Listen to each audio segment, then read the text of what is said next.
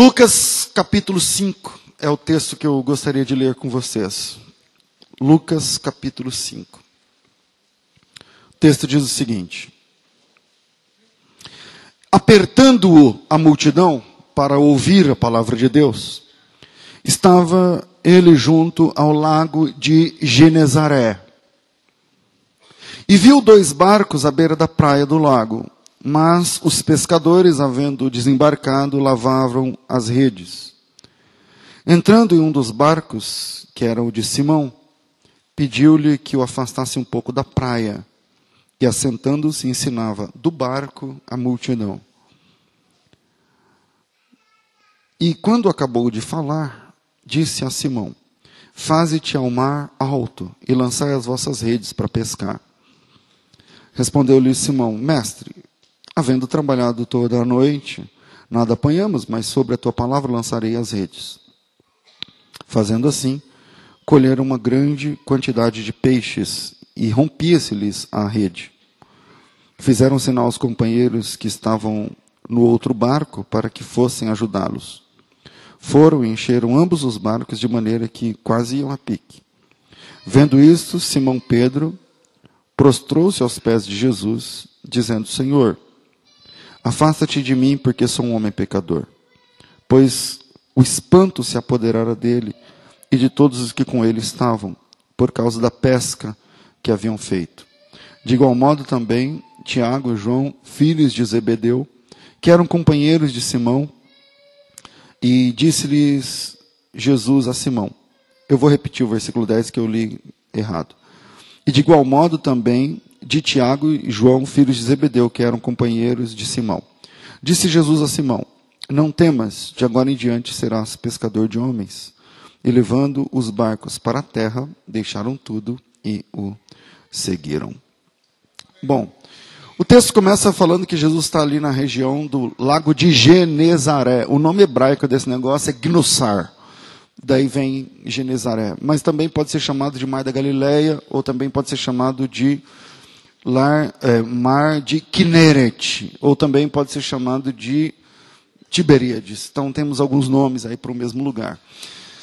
Pedro, voltando de uma pesca, na verdade ele não está mais pescando, ele pescou durante a noite e tentou e não funcionou. Tempos atrás eu já preguei sobre esse texto, eu gostaria de trazer uma nova palavra sobre esse texto. O Pedro não está mais pescando no capítulo 5. Ele, ele perdeu de novo. Ele não conseguiu de novo. Passou a noite toda tentando, mas não conseguiu nenhum peixe sequer. Ele está lavando as redes, mas sabe quando você está fazendo uma coisa que você nem está prestando atenção? A frustração faz isso com a gente. Ele está lavando as redes, mas ele não enxerga as redes. Ele está lavando as redes, mas ele está focado nos seus problemas. Porque imagina uma pessoa que vive da pesca num momento onde não existia freezer, geladeira, não tinha como haver estoque, ou pelo menos não tinha como estocar muita coisa durante muito tempo. É, ele dependia do dia mesmo, ele dependia da pesca daquela noite mesmo para vender no outro dia. Ele sabe que quando ele chegar em casa, as perguntas serão as seguintes: e aí, conseguiu? Tem dinheiro? Ele sabe quando chegar em casa, ele vai, o que ele vai ouvir é o seguinte: a gente já pode ir para o mercado? Ele sabe quando chegar em casa, ele vai ouvir: pai, o senhor trouxe alguma coisa para mim? E dói ouvir isso quando a gente não tem. Dói ouvir isso quando a gente não consegue. E de novo, Pedro não pescou nada. Não vendeu nada. Não comprou nada. Não trouxe nada para ninguém. E isso é frustrante. Isso é difícil. Só quem já lidou com a frustração entende como é ser vencido por essa situação. Entende como é ser vencido por uma situação em específico. E ainda mais na condição do Pedro. Porque o Pedro tem tudo ele sabe fazer tudo, mas não está funcionando. Ele tem o barco, ele tem a rede, ele tem o ponto, sabe? Ele tem a licença entre os pescadores, ele pode ir mar adentro e voltar, mas não está dando certo. E isso parece que torna a frustração ainda mais frustrante. Não sei se dá para se isso chega a ser uma redundância. Mas eu não quero falar de peixe, de pesca, mas talvez de casamentos, de empresas, de negócios, de trabalho, de vida espiritual, de oportunidades, de investimentos. A frustração, seja lá em qual área for, é dura. É dura. No fim de uma noite toda de trabalho, no fim de uma noite toda de cansaço, de fadiga, de batalha pelo pão do dia, ele perdeu. Foi vencido. Sai da pescaria com o barco vazio. Sai da guerra vencido. Sai da batalha perdendo.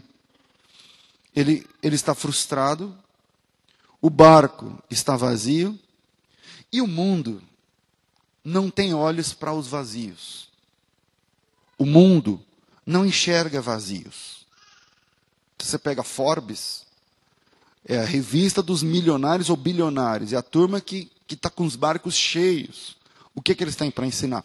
Eu, particularmente, acredito, até baseado em situação pessoal, que já tive empresas que foi, foram quase a zero, devido à situação, administração e um monte de coisas, e eu aprendi a duras penas, que dependendo da situação, quanto mais fatura, pior fica. E eu aprendi isso na prática. Na prática, quando tem uma má gestão, quando tem alguma situação, quanto mais você vende, quanto mais você fatura, quanto mais aumenta o fatura, pior fica a situação. Então, baseado nisso, eu acredito que se lançasse uma revista, tipo ao contrário da Forbes, tipo uma revista de perdedores, alguém que fala assim: eu vou te falar como é que eu fali, eu vou te falar como é que eu perdi tudo. Ou, não estou falando só de negócio, mas como é que eu perdi minha família. Eu vou te falar como é que eu perdi meu marido. Eu vou te falar como é que eu perdi meus filhos. Como é que eu perdi a minha esposa. Eu, vou... eu acho que talvez seria tão importante quanto o dos vencedores. Não é verdade? A lição ou as lições dos perdedores, não sei, na minha opinião, seria tão importante quanto, porque, mas infelizmente o mundo não tem olhos para os perdedores. Enquanto Pedro lava suas redes com o barco vazio, o pessoal que está indo à beira da praia para comprar peixe olha para os barcos cheios. E vai olhar para o barco vazio? Olho para os barcos onde eu posso escolher que tipo de peixe vai para a minha assadeira, vai para o forno. Que tipo de peixe vai para a panela. Porque é a vida, né, pessoal? Enquanto uns choram, outros riem. Né? Enquanto uns é, se desesperam, outros abraçam e fazem festa. E ninguém está nem aí para, os perdedores. Ninguém está interessado em fracassos ou nos fracassados. Parece que você errou, você falhou, você perdeu, então você não tem nada mais para ensinar. Mas não sei, eu acho que a falha, eu acho que a falência, eu acho que a perda tem tanto a ensinar quanto o sucesso. Talvez mais. Talvez mais. Mas isso é um assunto para outro dia. Pedro está ali lavando as redes, no meio de uma multidão que ninguém olha para ele, porque o barco do Pedro é vazio. E o pessoal tende a olhar para barcos cheios. As pessoas estão olhando para os pescadores cujos barcos têm peixes, têm variedades, têm possibilidades, podem oferecer alguma coisa.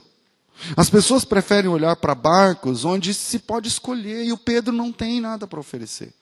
Então ele ele lava as redes, mas ele está ali no canto, ele está ali jogado. Por isso ninguém olha para ele, por isso seu barco vazio não chama a atenção de ninguém.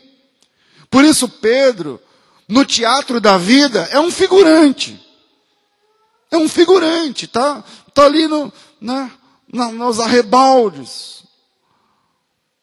Eu quero deixar três pontos para você pensar dentro de uma hora, mais ou menos, de, de pregação. Primeiro, às vezes, é na dificuldade que começa um culto que realmente importa. É na dificuldade que começa um culto que realmente importa. Mas, pastor, o que tem a ver com culto? Esse negócio aí do Pedro. Pois é, tudo está dando errado nesse tempo para o Pedro. Ele vai pescar, pesca a noite inteira, trabalha a noite inteira, se esforça a noite inteira, e no outro dia, nada. Vamos de novo, no outro dia, nada. A dificuldade chegou. Ele tem o barco.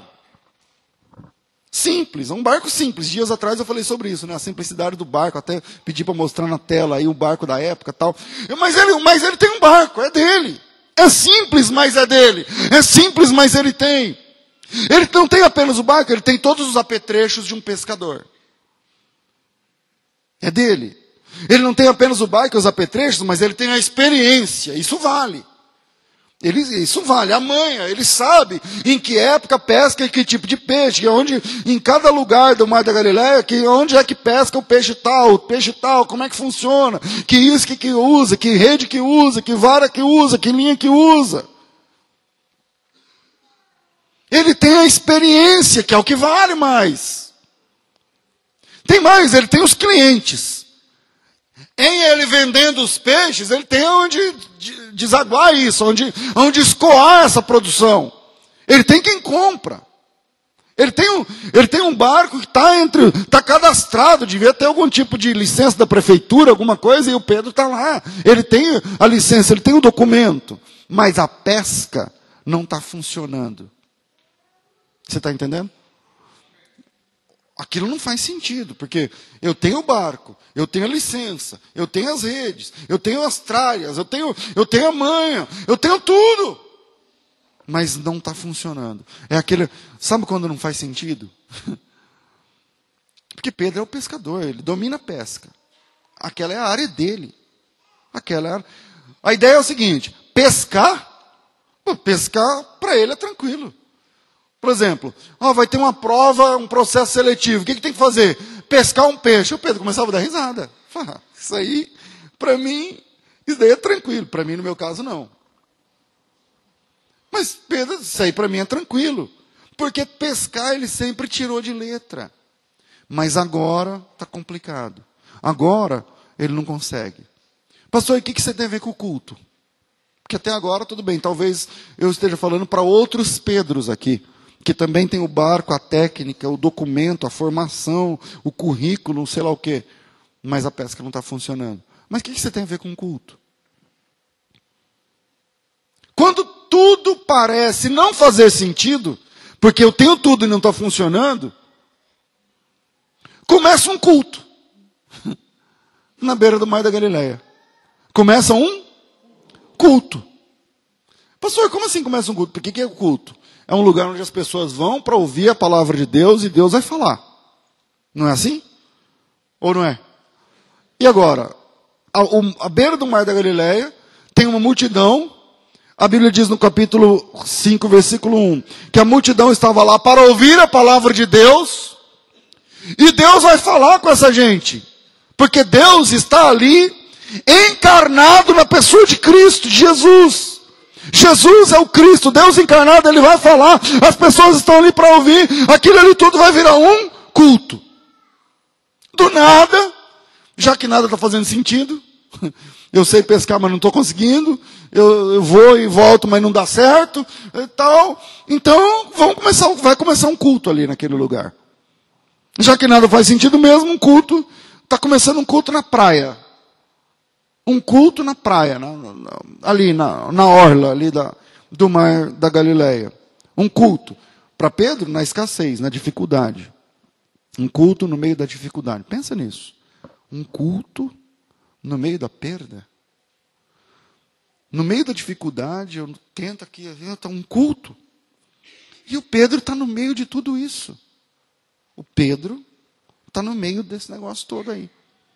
É interessante, irmãos, como Deus usa métodos não convencionais para alcançar seus alvos. Como Deus usa métodos inusitados para alcançar seus alvos. Por exemplo, para alcançar Moisés, ele utilizou, ele, ele incendiou uma árvore, um arbusto. Não é? É um, uma sarça ele, ele incendeia uma sarça. Você já parou para pensar nisso? Com 80 anos de idade, naquele tempo onde não existia fósforo para acender, isqueiro, a gás, não existia. Imagina, para acender um fogo, como é que funcionava? E, claro, havia umas técnicas, onde em cinco minutos você acendia um fogo. Mas com 80 anos, quantas vezes Moisés havia visto um fogo começar sem razão aparente? Quantas vezes Moisés havia visto um incêndio na sua frente? Do nada. Não caiu um raio, não foi alguém lá acender. Do nada, o fogo começou. E quando eu falo fogo, entenda-se também a destruição, porque essa é a pergunta de Moisés no capítulo 3. Ele diz assim: Virarei e verei essa grande visão. Por que, que a sarça não destrói? Né? Por que, que ela não queima? Porque uma vez que eu pego esse pano, se eu tocar fogo nesse pano, ele vai ser destruído. O fogo tem essa, o sinônimo da destruição. Aliás, por isso o fogo é o símbolo, é o está aí sobre o juízo de Deus. E aí eles, por que, que o, o fogo não queima? Deus está colocando um incêndio do lado de Moisés, que teoricamente destrói, mas o que Deus quer é chamar a atenção de Moisés. Deus quer ali é, chamar a atenção de. Quando o incêndio começa, era Deus.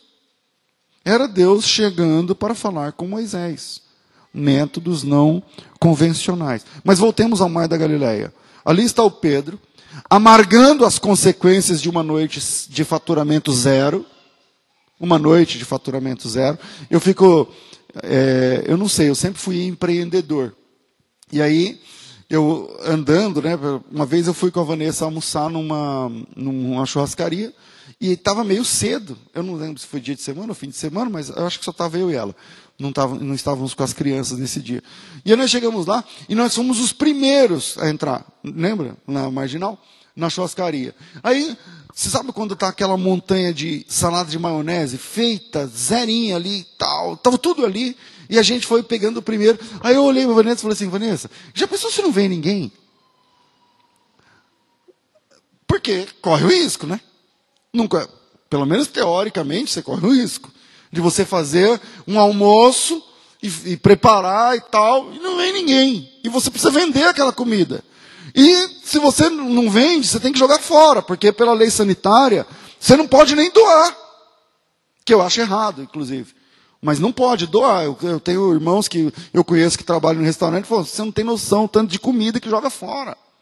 Tem irmãos aqui que trabalham nessa área que sabem disso. Muita comida se joga fora.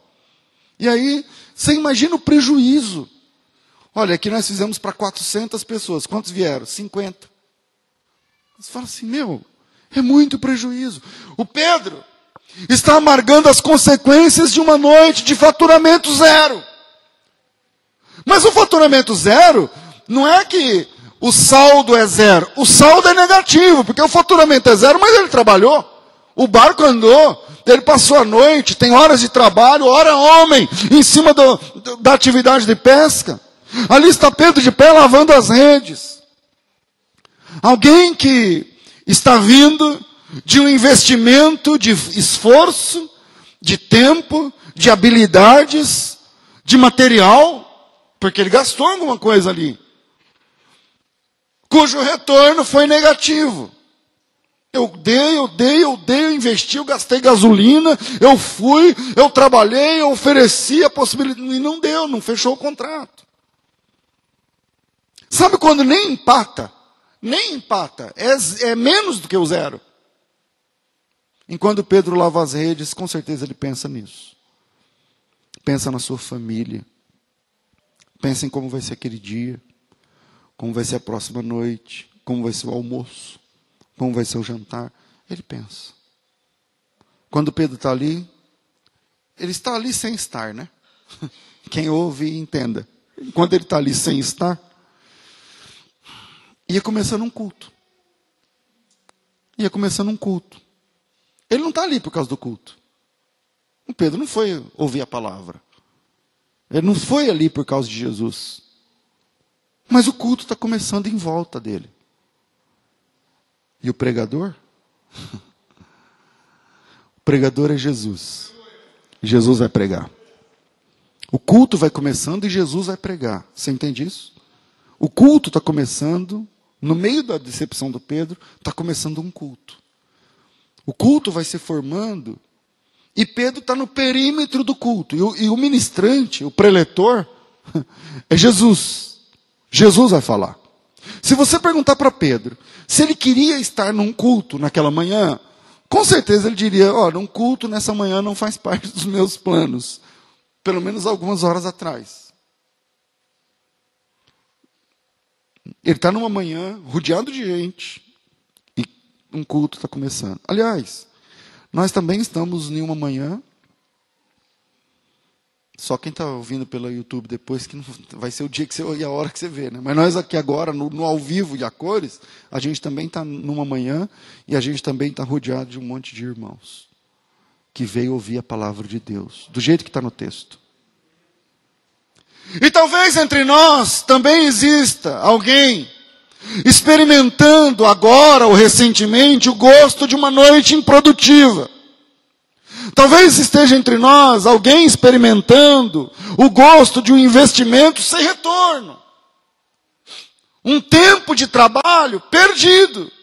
Alguém que esteja experimentando a, menos do que o zero, o negativo, em alguma área da vida. Uma situação onde técnicas foram aplicadas, material foi, foi aplicado, onde, onde expectativas foram geradas, mas o retorno não veio. Uma sombra de falência está no horizonte.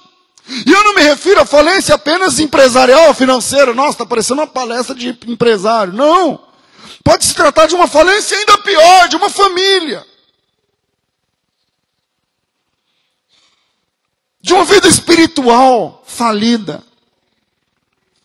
E quem sabe, em seus planos, como no de Pedro, não havia a mínima possibilidade de você estar em um culto. Agora. Mas a Bíblia diz que Deus tem os seus caminhos. A Bíblia diz que, não sou eu que digo, não, a Bíblia diz que, por exemplo, em Isaías capítulo 43, versículo 19, está escrito assim, ó, eis, palavra do Senhor, eis que faço uma coisa nova. Agora sairá a luz. Porventura não a percebeis? Eis que porei um caminho no deserto e rios no ermo. Deus tem os seus caminhos no deserto. Deus tem os seus caminhos no deserto. Em Naum, capítulo 1, versículo 3, está escrito assim: ó, O Senhor é tardio em irar-se, mas grande em poder, e ao culpado não tem por inocente. O Senhor tem o seu caminho na tormenta e na tempestade, e as nuvens são pó, o pó dos seus pés. Deus tem os seus caminhos na tormenta, Deus tem os seus caminhos na tempestade, Deus tem os seus caminhos no deserto, Deus tem os seus caminhos na falência, na perda, na. Deus tem os seus caminhos. E no meio da perda de Pedro, voltemos ao Pedro. Ele não está ali por causa do culto, mas no meio da perda, o culto começa. No meio da dificuldade, o culto começa. Ele não foi lá por causa de Jesus. Não, Pedro não foi, mas o culto começou. Ele não foi lá, ele não estava ali buscando a palavra, buscando a Deus, mas o culto começou. Ele não está ali pensando em Deus, mas o culto começou. E quer saber? Jesus estava ali pertinho dele. Jesus estava ali do lado dele. Talvez você não veio aqui buscando uma palavra de Deus, você veio acompanhando. Você veio porque é costume. Você veio porque você já está acostumado. Mesmo sem estar ali por causa de Jesus, Pedro estava do lado de Jesus. Jesus estava do lado dele. E o culto começou. O culto estava começando e Jesus vai falar. O culto começou e Jesus vai falar. É o que estava acontecendo ali. Pense um pouco. O que é que trouxe você aqui hoje? Seu trabalho? Sua dor? Seus medos? Seu amigo? Seu pai? Tua mãe? Que falou: não, você vai no culto sim, não tem conversa. Que conversa? Seu filho? Seu vizinho? Sua amiga, sua obrigação é porque você tem que vir, porque você deu o um nome para fazer tal coisa.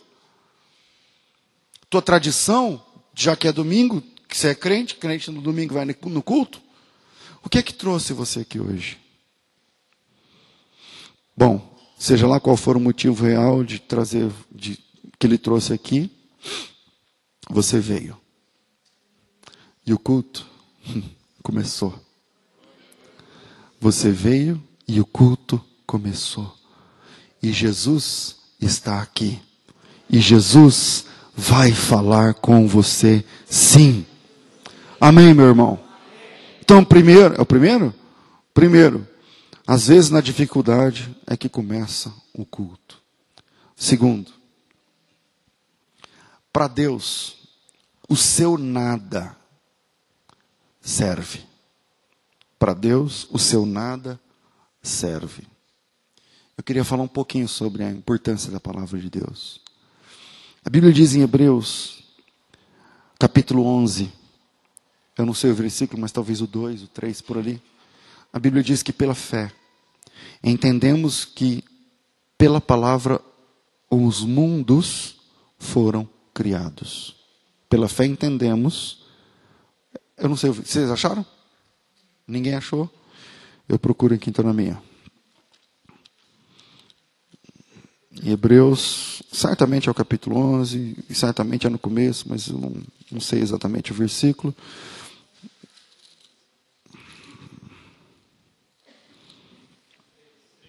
Três. Pela fé entendemos que os mundos foram criados pela palavra de Deus. Os mundos. Não é o planeta Terra. Pela fé entendemos que os mundos foram criados pela palavra de Deus. Então, segundo ponto. Para Deus o seu nada serve. Pastor, o que tem a ver com o mundo foi criado pela palavra, dizendo que o meu nada serve?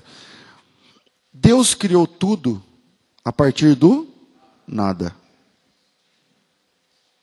No princípio, Deus, é? no princípio criou Deus os céus e a terra. No princípio criou Deus os céus e a terra.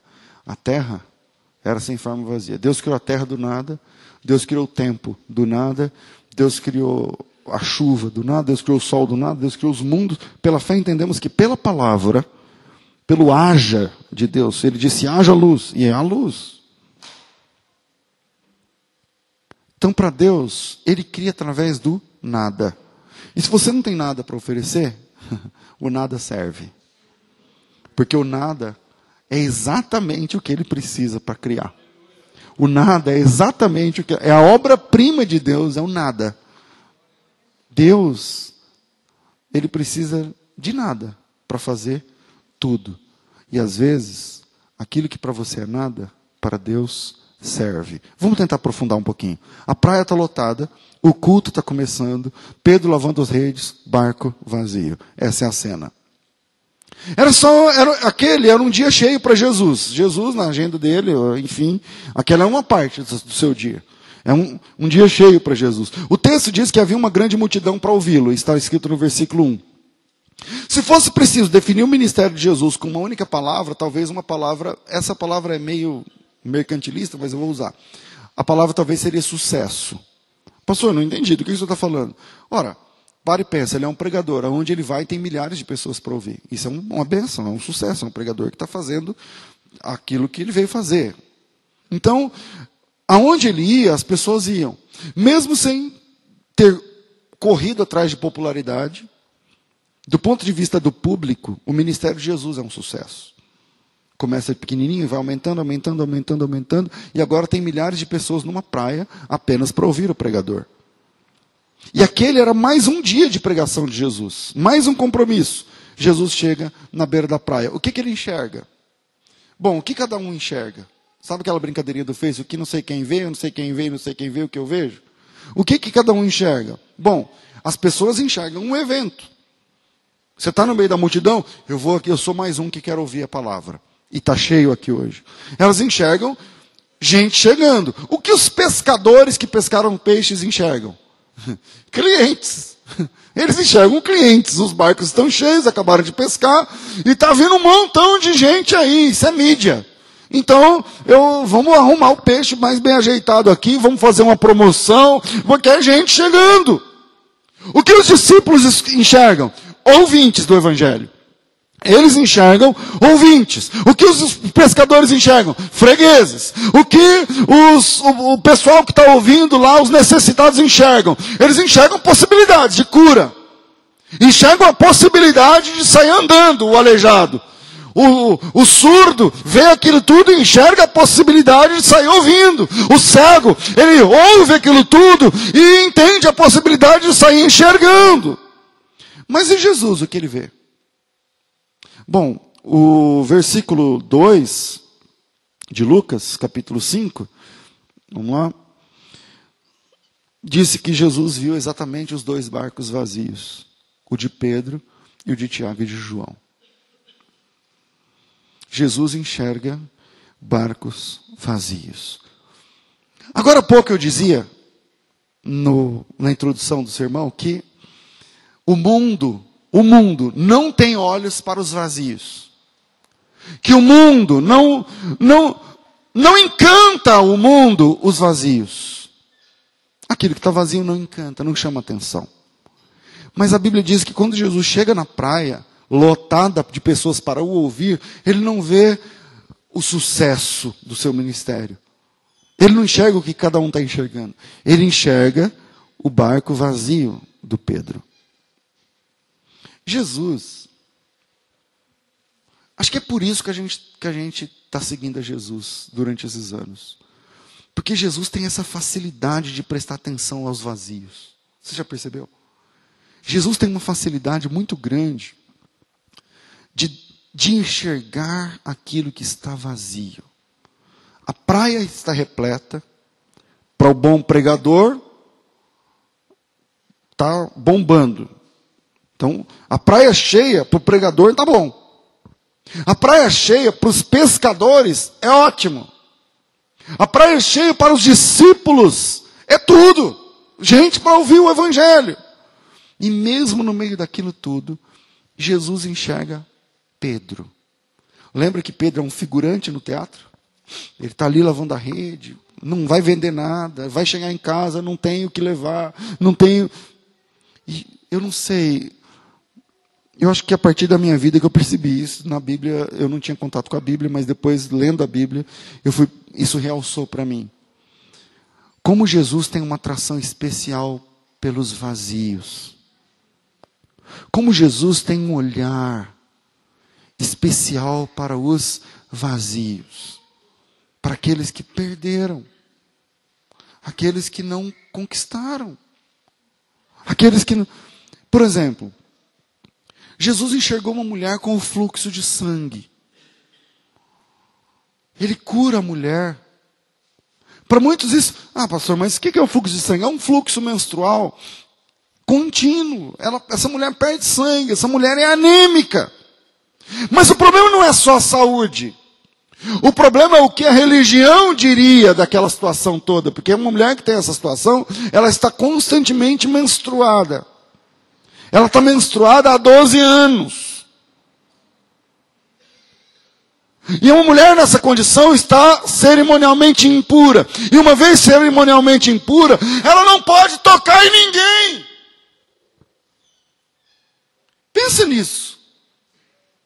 12 anos e no seu aniversário ninguém pode te dar a mão. E na virada do ano ninguém te dá um abraço. Não é só a saúde, mas é muita coisa envolvida. E que Jesus teve olhos para aquela mulher, ninguém tinha.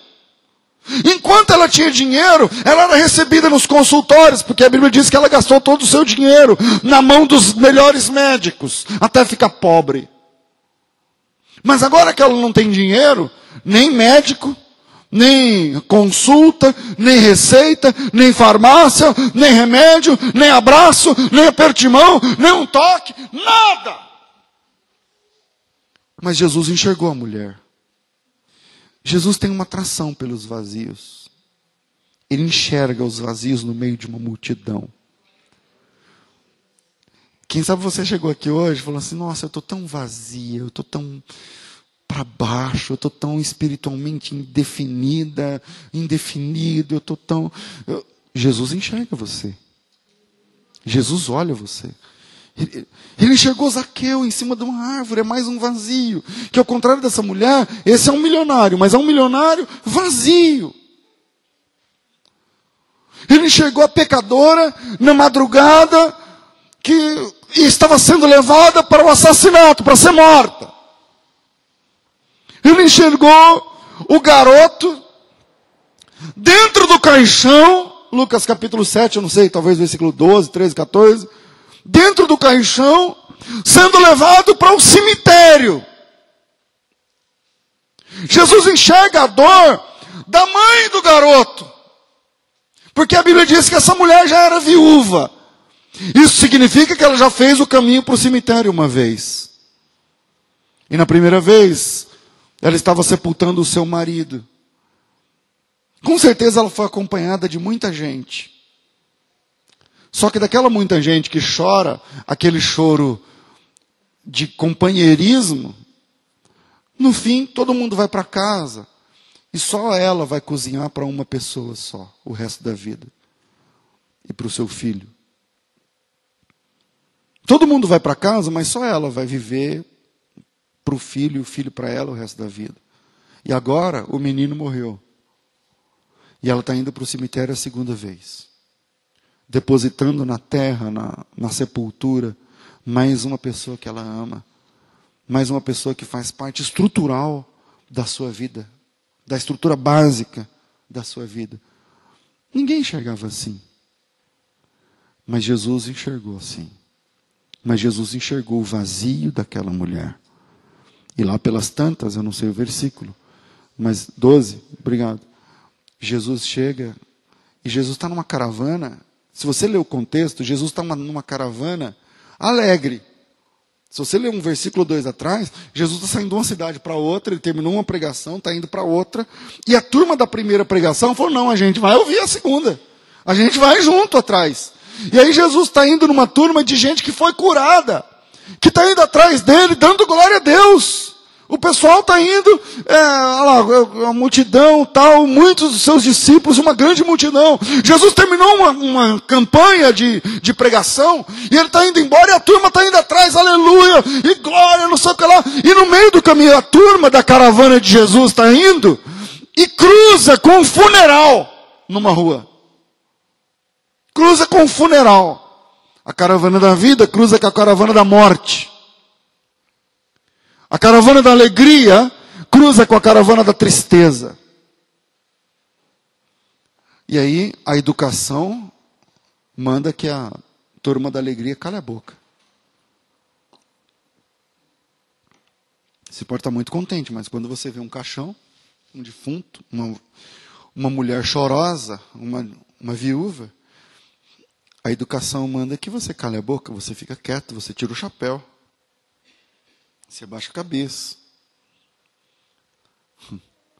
Mas foi Jesus que escolheu passar por aquela rua. Não foi um engano. Talvez alguém da turma de Jesus pense: nossa, justo agora que a gente estava dando glória a Deus, aparece esse defunto. E aí a gente fica aqui se contendo e tal. Não. Não. Jesus escolheu aquele caminho. Ele que escolheu aquele caminho. Então ele tocou no, na padiola de Vime, que a gente chama de esquife, que está escrito aí esquife, num, num lugar onde estava levando morto, e diz assim, talvez é o 14, jovem, eu te digo, levante-se. A Bíblia diz que o cara sentou e começou a falar, eu acho, né? É, é isso aí. O jovem sentou e como Jesus tem uma atração pelos vazios. A gente podia ficar falando disso aqui só. Ele enxergou a samaritana, que estava vencida, com a vida sentimental falida. Ela tentou cinco vezes. Se existia alguém em Samaria que era experiente em casamentos e divórcio, era essa. Não precisava nem de advogado mais. Se alguém quisesse fazer um divórcio, era só falar com ela que ela falava onde é, com quem tem que falar, que protocolo tem que ser, que documento, em que cartório, que hora é melhor, como é que funciona. Era mais rápido que o advogado. Se alguém quisesse falar sobre o segundo casamento, era com ela mesma. Sobre o terceiro, era com ela mesma. Sobre o quarto, ela tentou cinco. E o cara com quem ela estava dormindo não era oficial. Ela era falida emocionalmente. E Jesus tem uma atração pelos falidos. Jesus tem uma atração especial pelos vazios. Podíamos ficar o paralítico em Betesda, o cego de nascença em João 9, o de Betesda é João 5, o Bartimeu. Todos esses estavam vazios. E Jesus enxergou cada um. Jesus enxergou cada um. No nosso dia a dia, a gente luta, a gente vence ou a gente perde. Tem uma hora que a gente ganha, tem hora que a gente perde. A gente acerta, a gente erra. Nós fazemos, nós construímos, nós tentamos, nós sonhamos, nós projetamos. E às vezes temos a impressão de que estamos sozinhos. E de que Deus não está nem aí para a nossa dor. E de que Deus não, não, não, não é condescendente para conosco. Mas isso não é verdade. A verdade, irmãos, é que a nossa impressão na hora da dor, aliás, não só na hora da dor. Eu vou falar uma coisa que vai demorar um pouquinho para você digerir, talvez, mas se Deus quiser, você vai entender. A nossa percepção sobre Deus nunca é plena. Eu vou repetir. A nossa percepção sobre Deus nunca é plena. Nunca. E nenhum. Sobre nada. Mas, não, pastor, eu não concordo. Por exemplo, eu se eu disser assim, ó, Deus é grande. Não é uma percepção plena? Deus não é grande? Eu digo, mais ou menos. Não, pastor, é ou não é? Então, ele é grande, mas o grande que ele é, não é o grande que você está falando que ele é. Você está entendendo? O grande que você está falando é baseado no que você acha que é. Que é nos seus estudos. Vai estudar física. Vai estudar astronomia. Eu não falei astrologia. Vai estudar astronomia. Vai estudar o universo, vai estudar o que, que é, quais são as 122 constantes antrópicas. Vai estudar um pouco sobre design inteligente. Aí quando você, daqui um ano que você estuda isso, aí eu pergunto assim, Deus é grande? Você fala assim, é, pastor, mas o grande que eu estou falando agora não é o grande do ano passado, porque agora eu entendi que Deus é muito mais milhões e bilhões e trilhões de vezes maior do que eu estava pensando no ano passado. Aí eu falo assim, então, mas ainda não é tudo. ainda não é toda a verdade. A nossa percepção sobre Deus nunca é plena. Você diz assim, ó, Deus é, Deus é poderoso. Isso é verdade? É. Mas não é toda a verdade. Porque Deus é poderoso. Mas o poderoso que Deus é, não é o poderoso que você está falando. Porque você está falando que ele é poderoso baseado em três ou quatro livramentos que você teve, baseado em, em duas ou três leituras da Bíblia que você fez. Cara, você não sabe o que é o poder de Deus, e nem eu. Tudo. Tudo. A gente não sabe tudo. Quando você diz assim, ah, Deus não se importa. Não, também não é verdade. Também não é verdade. Pensa comigo. Jesus está na cruz. Ele está morrendo. E ele recita, ele solta um texto bíblico dos Salmos 22. 22 ou 21? 22, na Bíblia Católica é 21, eu acho. Enfim. Ele diz assim: Deus meu, Deus meu, por que me desamparastes? Eli, Eli, no, no Salmo, vamos lembrar, lembrar do Salmo, Lamazaftani. Ele está dizendo o seguinte: meu, em hebraico, ele é Deus, ele é Deus. Eli, esse sufixo, i, tudo quase que termina com i, esse forte, é, é, é possessividade é, é, fica possessivo. Então, Eli é Deus meu, ele é Deus, Eli é Deus meu, meu Deus. Ele diz assim: Meu Deus, meu Deus, por que é que o Senhor me abandonou? Aí a pergunta: Deus abandonou? Depende do ponto de vista. Do ponto de vista do observador terrestre, quem está ali na cruz, que é Cristo, ele está sentindo o abandono de Deus. Mas, mas por quê? Por conta da dor, por conta da situação, por conta. Mas se eles são um, eu e o Pai somos um, conforme João 10, 30, como, como isso? Como é esse abandono? Então, isso está mais no campo da experiência intrínseca do que a verdade bíblica. Pastor, o senhor está dizendo que Jesus está mentindo? Não, ele não está mentindo, é verdade aquilo. Porque aquela é a experiência dele. Aquela. Mas quando você lê, por exemplo, na segunda carta de Paulo aos Coríntios, coloca aí, por favor. Segunda carta de Paulo aos Coríntios, capítulo 5, versículo 19, está dizendo com todas as letras: o Pai, Deus, o Pai, Deus estava em Cristo, reconciliando o mundo consigo mesmo. Quando é que Deus reconciliou o mundo consigo mesmo, senão quando Cristo estava na cruz?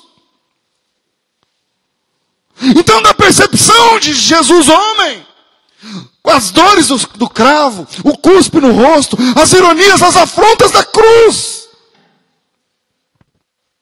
Muitas vezes, a gente não, não percebe, a gente não entende ou não sente o quanto Deus está atento a nós, o quanto Deus nos vê e nos enxerga. Muitas vezes Ele está tão perto, tão atento, e a gente não percebe. Talvez o seu barco esteja vazio agora. Sua pesca não esteja funcionando. Aquilo que você faz de melhor, no qual você é bom, porque o Pedro é pescador, ele é bom para quê? Para pescar. Ele não está dando certo. Então talvez aquilo que você faz de melhor, naquilo que você seja bom, não esteja dando certo. Mas tenha certeza de uma coisa: a sua dificuldade, a sua dor, a sua perda, a sua falência, eu não sei. Não diz que Deus te abandonou. Não diz que Deus está está pouco se lixando para o seu problema. Não. Calma. Jesus enxerga barcos vazios, sim. Jesus enxerga barcos vazios, sim. O texto diz que Jesus, capítulo 5 de Lucas, versículo de número 2, e viu dois barcos à beira da praia do lago. O texto diz que Jesus viu o barco de Pedro, mas ele não viu só o barco. Ele enxergou o que ninguém havia enxergado, ele enxergou a situação do cara, a situação do Pedro. Porque sejamos sinceros, para as pessoas, o Pedro não era invisível, eles viam Pedro, mas não enxergavam o Pedro. As pessoas viam, mas não viam como ele estava.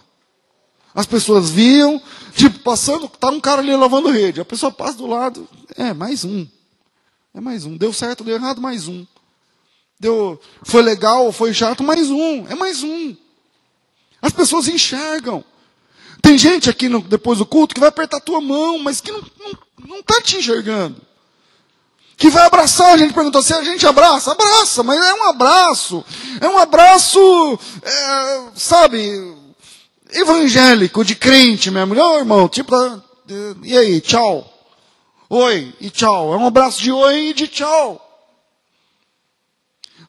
Para as pessoas, o Pedro, ele não era invisível, as pessoas viam, mas não viam o que ele precisava. Não viam como ele precisava. Não importa qual é a minha percepção da minha situação. Não importa qual é o seu ponto de vista. Eu vim aqui dizer para você que Jesus enxerga o seu barco sim. Jesus enxerga o seu barco, sim. Ele enxerga a sua situação, sim. Ele sabe que você sente, sim. Ele sabe como está a sua casa, sim. Ele sabe como está o teu coração, sim. Ele sabe. Ele enxerga mais do que as pessoas enxergam. Ele vê o que ninguém consegue enxergar. Ele enxerga o que ninguém consegue auditar. Ele percebe o que ninguém consegue perceber. Aliás, aquilo que nem você percebeu. Ele já viu, ele já olhou, ele já percebeu. Praia, gente, culto, Jesus chegando, do nada. O culto começa e o Pedro está envolvido no meio do culto.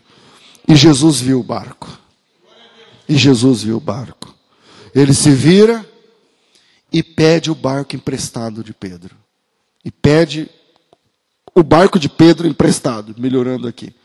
E pede o barco de Pedro emprestado. Gente, versículo 3 entrando num dos barcos, o que era de Simão, Simão é o Pedro, pediu-lhe que afastasse um pouco da praia e, assentando-se, ensinava do barco as pessoas. Tempos atrás, eu citei um sermão aqui, que quando Jesus chega, as coisas mudam de finalidade. Foi até no dia que eu pedi para mostrar a imagem do barquinho, que aquele barco servia para pesca, mas virou, teve uma outra finalidade. A ideia básica é que aquele barco era feito para navegar, foi feito para pesca, né? Pensar naquele barco para pregação, tipo assim, o que, que tem a ver um barco com a pregação? Teoricamente, nada. Até que Jesus entra no barco. E aí a gente percebe que aquele barco também serve para pregar. Que aquele, aquele barco também pode servir para a pregação do Evangelho. E o Pedro, com certeza, nunca tinha pensado nisso. Por exemplo, você já pensou? Você já pensou que as coisas e as situações onde você está envolvido podem servir para pregar? Você já pensou que até as perdas, até a sua profissão, sei lá, o teu barco pode servir para pregar? Você já parou para pensar nisso? Um professor em sala de aula. Eu não vou perguntar, não vou pedir para levantar a mão, mas talvez aqui entre nós temos professores. Você dá aula de inglês, aula de luta, aula de francês, aula de matemática, aula de mecânica. Eu não sei, cara.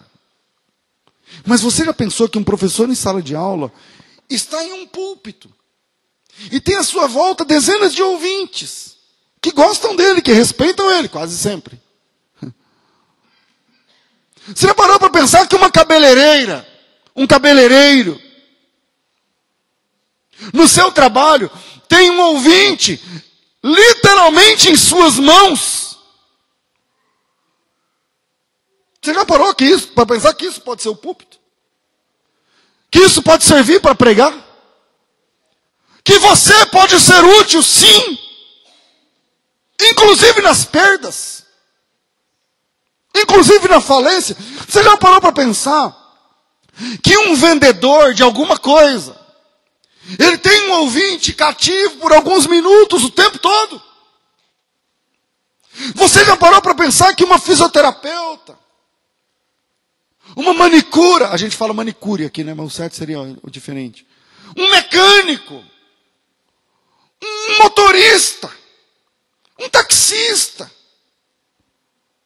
um supervisor, um gerente, Eu não sei que barco é o teu.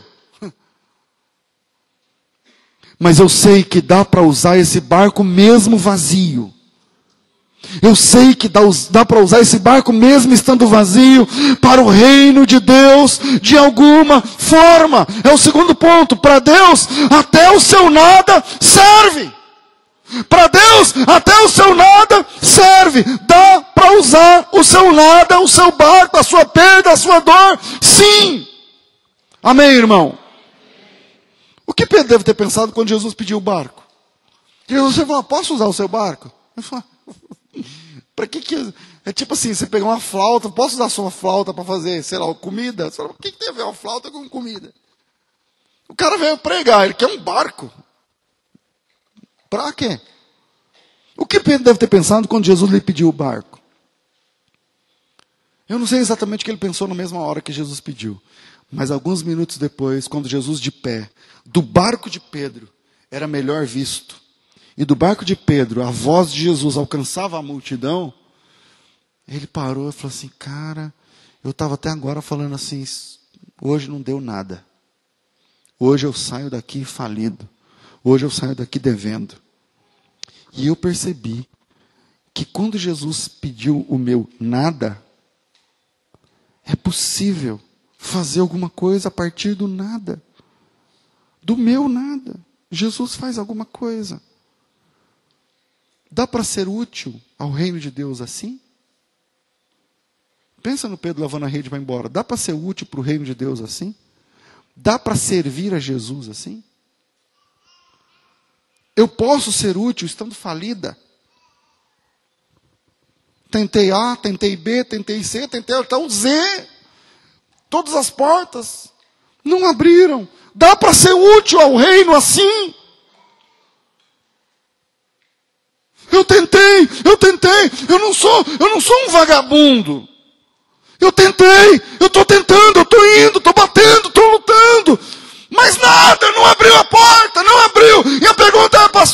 dá para ser útil ao reino de Deus assim, trazendo exatamente nada?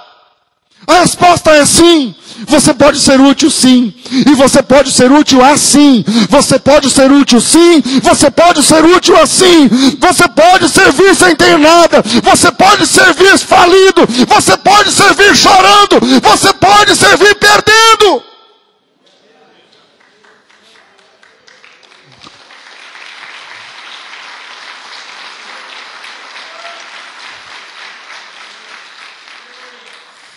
Porque na verdade, irmãos, Jesus não queria nada chique. Jesus não queria um transatlântico. Não, Jesus não queria nada chique. O que Jesus quer, pastor? Ele quer usar a simplicidade que o seu barquinho vazio pode oferecer. A simplicidade que o seu barquinho vazio pode oferecer mesmo sem poder, mesmo sem ter, mesmo sem saber, você pode auxiliar no reino de Deus, sim.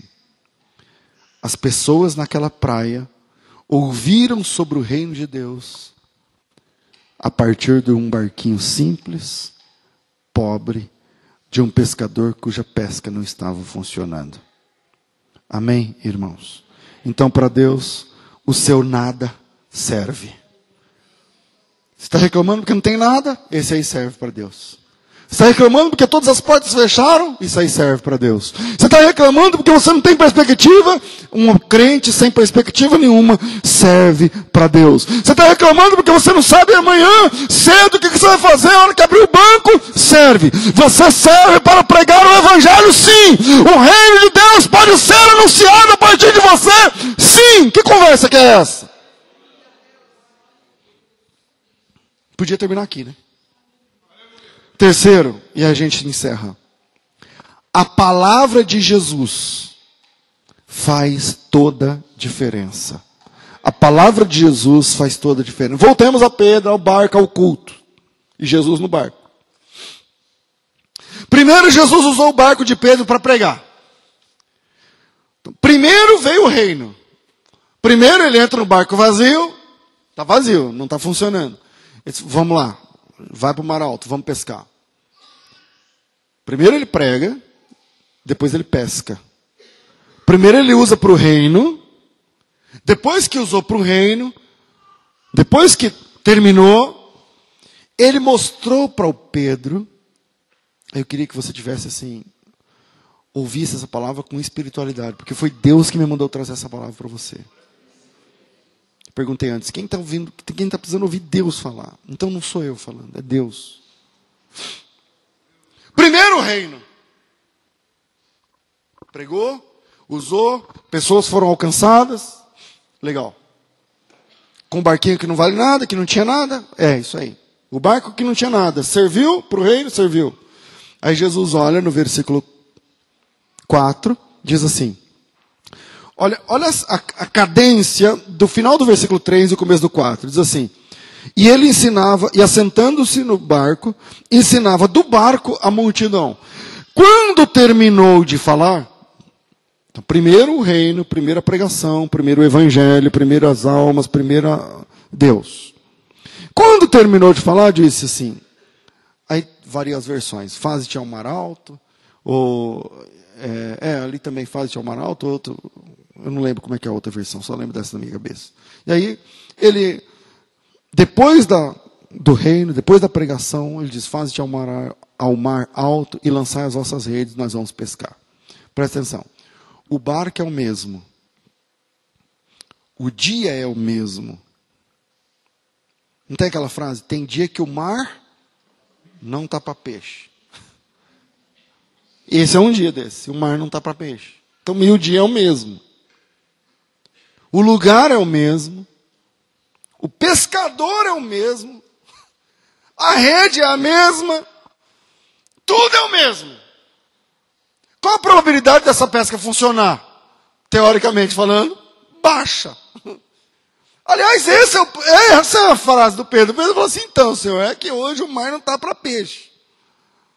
Porque nós tentamos a noite inteira. Se o barco é o mesmo, o mar é o mesmo, o pescador é o mesmo, a traia toda é a mesma, e a ideia é a mesma, é melhor ir embora. Não tem aquele dia. Acho que quem vai entender melhor aqui é quem tem empresa, ou sei lá. Não tem aquele dia que você abre, quando termina o dia, você faz o fechamento, nossa, hoje eu podia ficar em casa dormindo? Quem já passou por essa? nossa, hoje era melhor não ter ido, cara. Se eu ficasse em casa dormindo.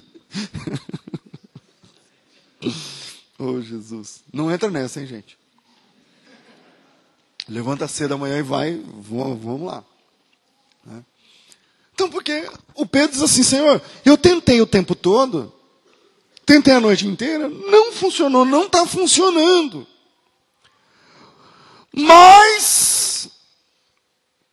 lembra o que Pedro disse? Mas, segundo a tua palavra, segundo a tua palavra, eu vou tentar mais uma vez. Segundo a tua palavra, eu vou de novo. Segundo a tua palavra, a diferença é a palavra de Deus. A diferença é? A diferença é qual? A palavra de Deus, a palavra de Jesus. Ele falou, então agora vai. O Pedro tem o barco, o Pedro tem a rede, o Pedro tem as técnicas, o Pedro tem os clientes, mas Jesus tem os peixes. A gente tem que entender isso. Quando Jesus diz assim, Pedro, a pesca vai começar, porque ele diz mais ou menos no versículo 4. Levanta, é como se o Pedro não tivesse feito nada. Ele falou assim: o cara pescou a noite inteira, não funcionou, está lavando rede, está triste, tá, tá, emprestou o barco para fazer o culto. Não, tá, ok. Aí Jesus fala assim: agora entra no mar, porque agora você vai pescar.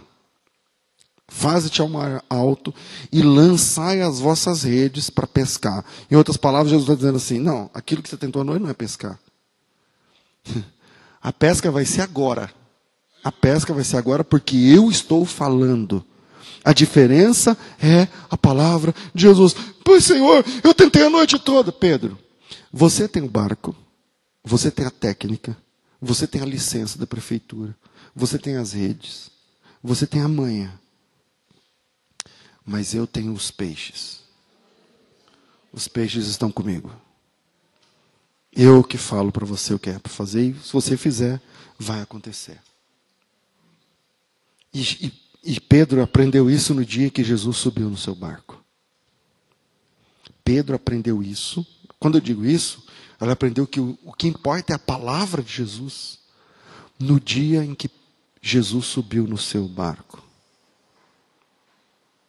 Ele entendeu que a palavra de Jesus faz diferença entre pesca e pesca no dia que Jesus subiu no seu barco. Está entendendo?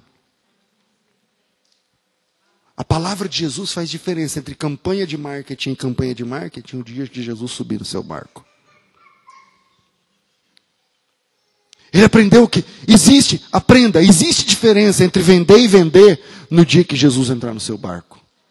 Existe diferença entre falar e falar no dia que Jesus entrar no seu barco. Existe diferença entre assinar o contrato ou assinar o contrato no dia que Jesus entrar no barco. É a palavra de Jesus que faz a diferença. É a palavra de Jesus. Porque, gente, com o passar do tempo a gente esfria. Nisso, na fé. Fé em que a palavra de Deus funciona. Fé em que a palavra de Deus tem poder com o passar do tempo, a gente fica metódico, a gente se esfria na fé. E eu não me refiro à fé confessional, não. Eu creio em Deus, o Pai, Filho, Espírito Santo, eu creio. Não, não, essa vai bem. Eu falo da fé em que Deus muda diagnósticos. Fé em que Deus muda resultados humanos. Fé em que o câncer pode sair. Fé em que a, a estéreo vai ser mãe de filhos. E se a gente deixar a nossa fé se atrofia. E a gente fica tendo uma fé apenas confessional. Quem lembra uma vez, que não sei porquê, eu sei porquê, foi Deus que direcionou. Mas do nada, a Vanessa falou assim: Eu queria fazer uma oração para quem não pode ter filho aqui e quem está precisando ser mãe. Quem lembra dessa oração? Quantos filhos nasceram daquele, depois daquele dia? Não, vocês estão lembrados disso aqui ou não? Quantas pessoas? A Camila do pastor Roger não podia ter filho, tinha perdido o bebê recentemente. Está segurando o bebê na mão.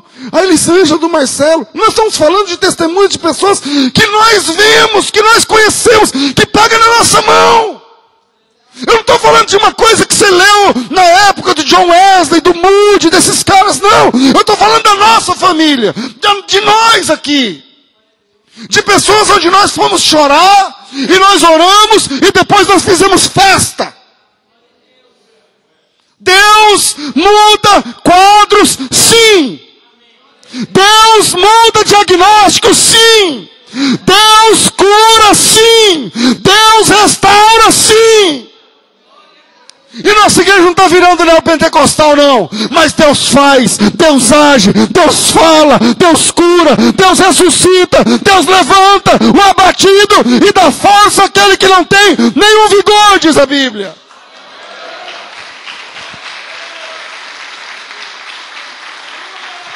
A gente precisa crer.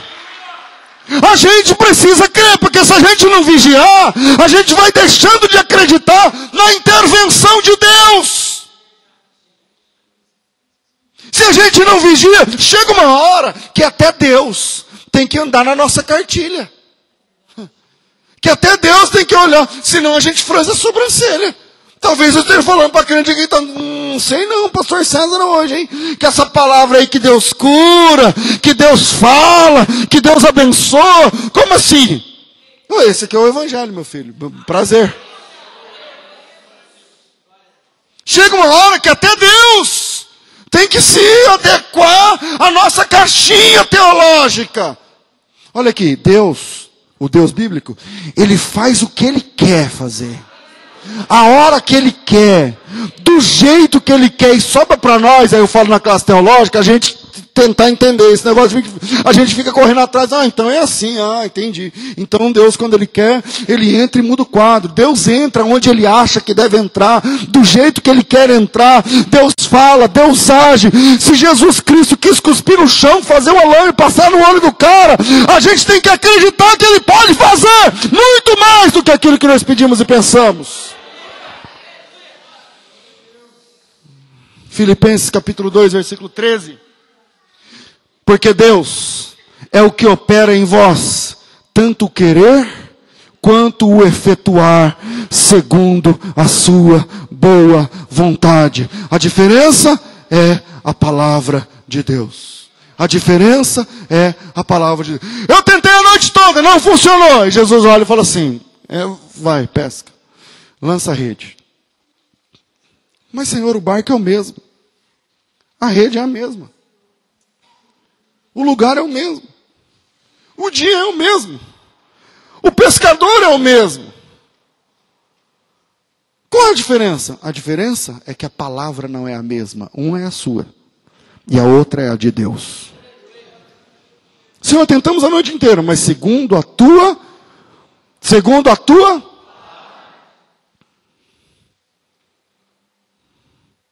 Salmo 119, versículo 105.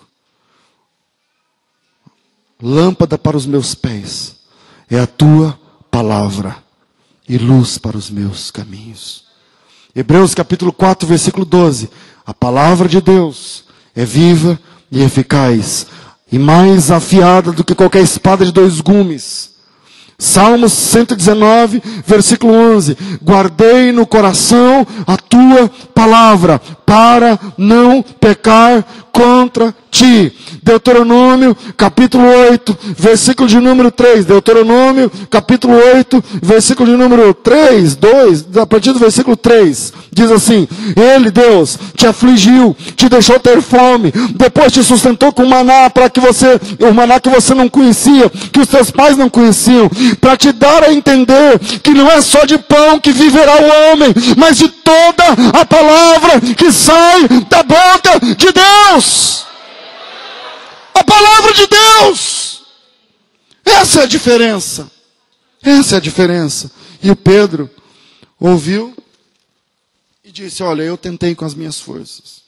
Eu tentei a noite inteira, não funcionou. Mas, segundo a tua palavra, eu lançarei a rede. Se for segundo a palavra de Deus, se for segundo a palavra, funciona. E eu não estou falando aqui de bens, de dinheiro, de oferta. Seu casamento está ruim? Está difícil? Se for segundo a palavra, funciona. O relacionamento interpessoal de você com seu filho está difícil? Se for segundo a palavra, lança a rede para você ver. Lança a rede segundo a palavra. Viva segundo a palavra. Observe a palavra de Deus. Guarde a palavra de Deus. Que vai funcionar sim. Eu tenho que encerrar. E eu queria terminar fazendo uma oração. Curva sua cabeça. Senhor, é em nome de Jesus que nós nos atrevemos a orar.